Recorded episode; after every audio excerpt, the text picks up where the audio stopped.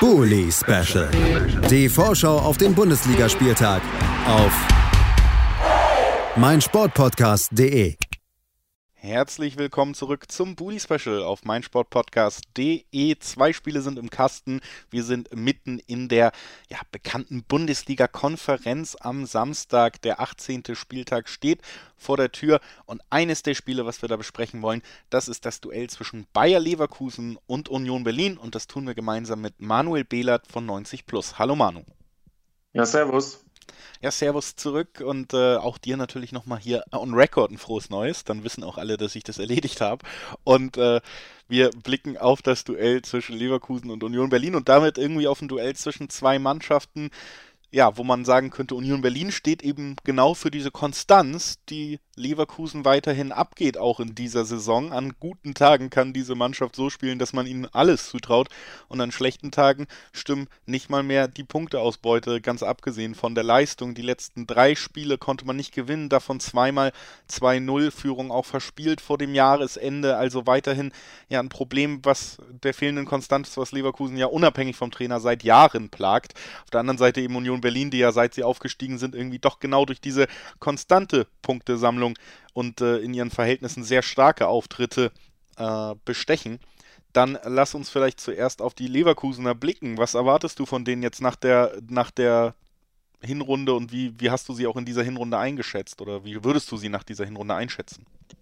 Ja, ich denke, viele ähm, Argumente hast du schon gebracht. Also Leverkusen wirkte gerade am Anfang sehr stabil, dann kam diese horrende Niederlage gegen Bayern, dann wurde es wieder ziemlich instabil. Ähm, insgesamt finde ich bei Leverkusen das alles offensiv ähm, sehr beeindruckend. Also da merkt man auch, dass Gerardo Seoane so diesen Spielstil, den er in der Schweiz schon geprägt hat, auch mit nach Leverkusen genommen hat. Ähm, sie haben 40 Tore geschossen, da haben nur Bayern und Dortmund mehr.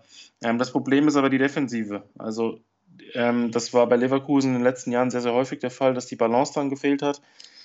Ähm, sie haben jetzt, glaube ich, 28 Gegentore. Das dürfte von den Teams in der oberen Tabellenhälfte ähm, der schlechteste Wert sein. Das spricht allein schon für sich. Gerade in den letzten Wochen wurden noch relativ viele individuelle Fehler gemacht. Jetzt ist der ein oder andere Spieler auch noch beim Afrika Cup, ähm, gerade in der Defensive.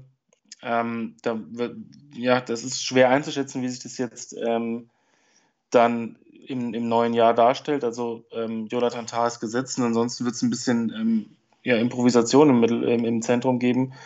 Ähm, glücklicherweise hat Leverkusen jetzt keine großen Corona-Sorgen aktuell, aber das kann ja jederzeit auch kommen. Wir haben ja gesehen, wie schnell das gehen kann.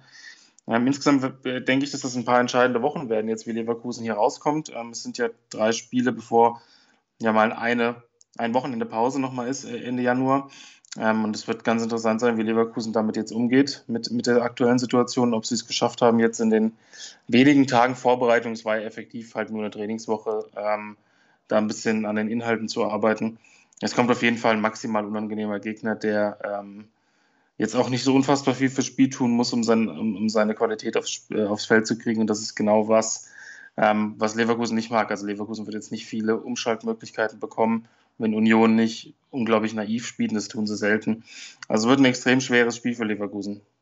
Dann äh, lass uns direkt auch mal den Blick auf Union Berlin werfen. Die stehen auf Platz 7 und damit tatsächlich nur einen Punkt hinter den Leverkusenern, sind damit natürlich in der dritten Bundesliga-Saison wieder voll im Soll und unterstreichen, dass sie ja vielleicht einer wenn nicht der stärkste Aufsteiger der jüngeren Vergangenheit sind, so wie sie in dieser Liga angekommen sind und dass sie als Verein, der zuvor noch nie in der Bundesliga aktiv war vor dem ersten Aufstieg.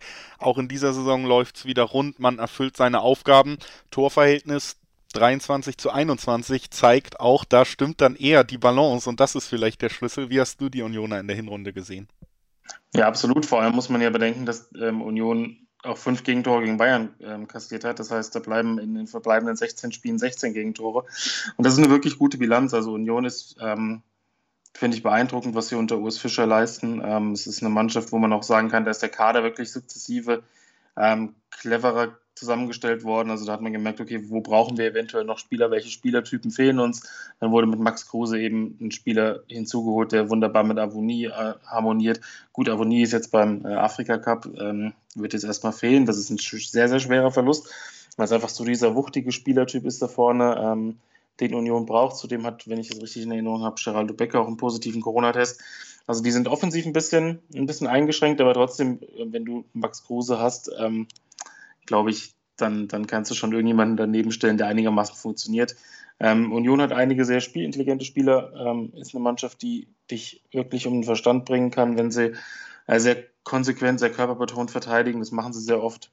Ähm, ansonsten hat Union auch jetzt nicht die riesengroßen Personalsorgen, abgesehen von dem, was wir angesprochen haben. Also ähm, sie können ihr Spiel in fast jedem Spiel durchziehen, haben auch nach den ähm, internationalen Auftritten zwar gemerkt, dass da vielleicht die Kraft nicht mehr so unglaublich hoch ist, aber sie haben auch einen breiten Kader, konnten das einigermaßen auffangen. Ähm, ich sehe keinen Grund, warum Union in der Rückrunde nicht genauso auftreten sollte wie in der Hinrunde. Ähm, die, die System, das System funktioniert, die Abläufe sind ähm, perfekt aufeinander abgestimmt. Ähm, für mich, wie gesagt, spricht nichts dagegen, dass Union auch im, in, in, der Rückrunde am Ende in, in dem Bereich steht, wo sie jetzt stehen, nämlich irgendwo zwischen sieben und neun.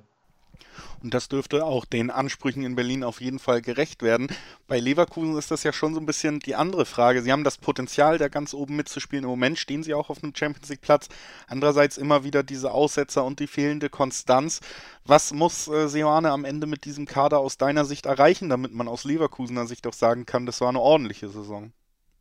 Ja, ich denke, dass es wichtig ist, dass man jetzt eine Entwicklung sieht. Also in den letzten schweren Wochen war es ja auch so, dass das Programm ziemlich heftig war. Also da hat Leverkusen ja wirklich kaum die Zeit, äh, mal eine komplett reguläre Trainingswoche durchzuführen.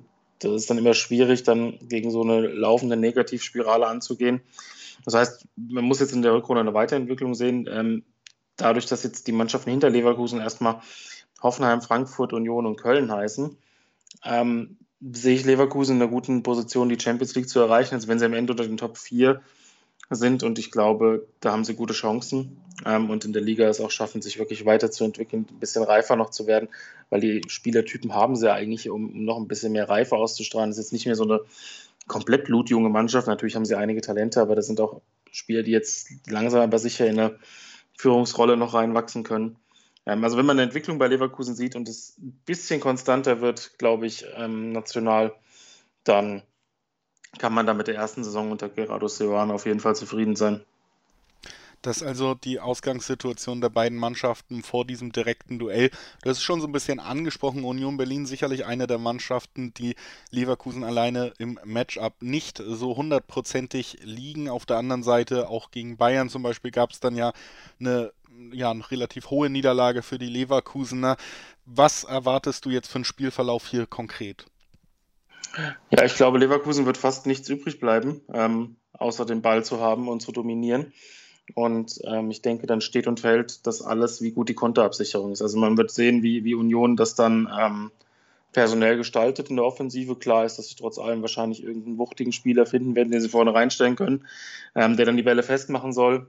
Ähm, dann es ab. Also sie haben ja einige schnelle Spieler. Ähm, da wird es auch darauf ankommen, glaube ich, was die, was die Außenverteidiger von Union machen, wie sie die Balance halten, dann wie sie auch in Kontern unterstützen. Ähm, also ich denke, Leverkusen wird das Spiel dominieren, aber auch mal versuchen, ähm, ja, diese typische Leverkusen-Hektik äh, auf den Platz zu bringen, sodass dass auch Union mal in die Verlegenheit kommt, ähm, Ball in der Vorwärtsbewegung zu verlieren und in eine, in eine Kontersituation zu laufen. Also es wird sehr viel davon abhängen, glaube ich, wie gut Leverkusen die Konter absichert und auch wie Leverkusen ähm, in der Offensive agiert, also wie fluide sie sind, wie viel ähm, Positionswechsel sie haben, wie sie die Union abwehr, die ja wirklich, wenn sie einmal steht, schwer zu knacken ist, wie sie die bespielen. Also Leverkusen wird das Spiel dominieren, denke ich, und ähm, Union wird das zulassen, weil das einfach zu, zu, zu ihnen passt. Dann lass uns noch gemeinsam tippen, was das am Ende fürs Ergebnis bedeuten könnte. Wer, wer bekommt das bessere Ende in diesem Aufeinandertreffen? Was glaubst du? Ja, wenn die Chancenverwertung bei Leverkusen, weil sie werden Chancen bekommen, wenn die einigermaßen stimmt, äh, gehe ich von knappen 2 zu 1 Heimsieg, äh, 2 zu 1 Sieg für Leverkusen aus. Dann, ja, sag ich mal, es wird ein 1 zu 1, weil die Chancenverwertung nicht stimmt, rechne aber mit einem ähnlichen Spielverlauf und bedanke mich bei Manuel Behlert von 90 Plus, dass er heute da war, um mit uns über dieses Spiel zu sprechen. Danke, Manu. Ja, gerne. Und ihr, liebe Hörerinnen und Hörer, könnt gerne einfach dranbleiben, denn natürlich warten noch sechs weitere Partien des 18. Spieltags darauf besprochen zu werden und das tun wir nach einer ganz kleinen Pause.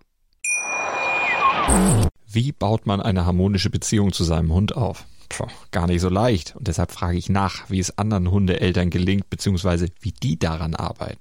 Bei Iswas Dog reden wir dann drüber. Alle 14 Tage neu mit mir, Malte Asmus und unserer Expertin für eine harmonische Mensch-Hund-Beziehung, Melanie Lippisch. Iswas Dog mit Malte Asmus. Überall, wo es Podcasts gibt. Bully Special. Die Vorschau auf den Bundesligaspieltag auf meinsportpodcast.de.